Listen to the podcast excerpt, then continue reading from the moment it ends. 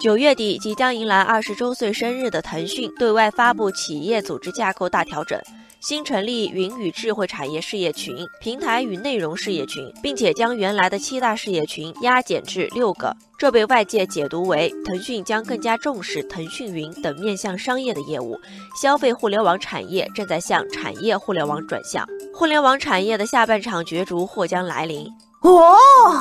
实际上，不仅是腾讯，近年来许多与互联网产业相关的巨头纷纷调整组织架构，以更好地适应人工智能、大数据、云计算的变革。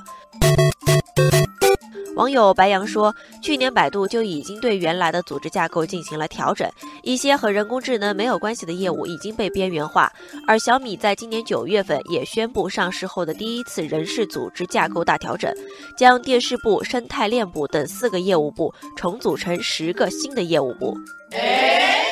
网友为你而来说，组织调整也意味着发展战略的调整。互联网产业巨头相关负责人大多已经表态过，要在人工智能、大数据、云计算领域发力。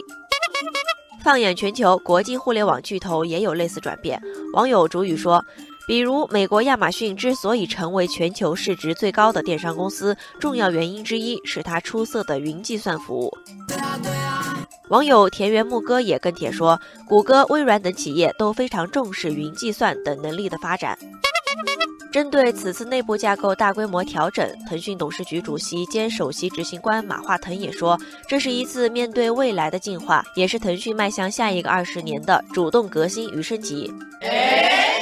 网友小 C 感叹。互联网已经由消费互联网升级到产业互联网，未来弊端也许将成为战场了。要淡定。面对着互联网企业纷繁复杂的变化，网友决胜千里说：“互联网市场各个行业都需要改革，只有转型升级，才能带来更大的发展。”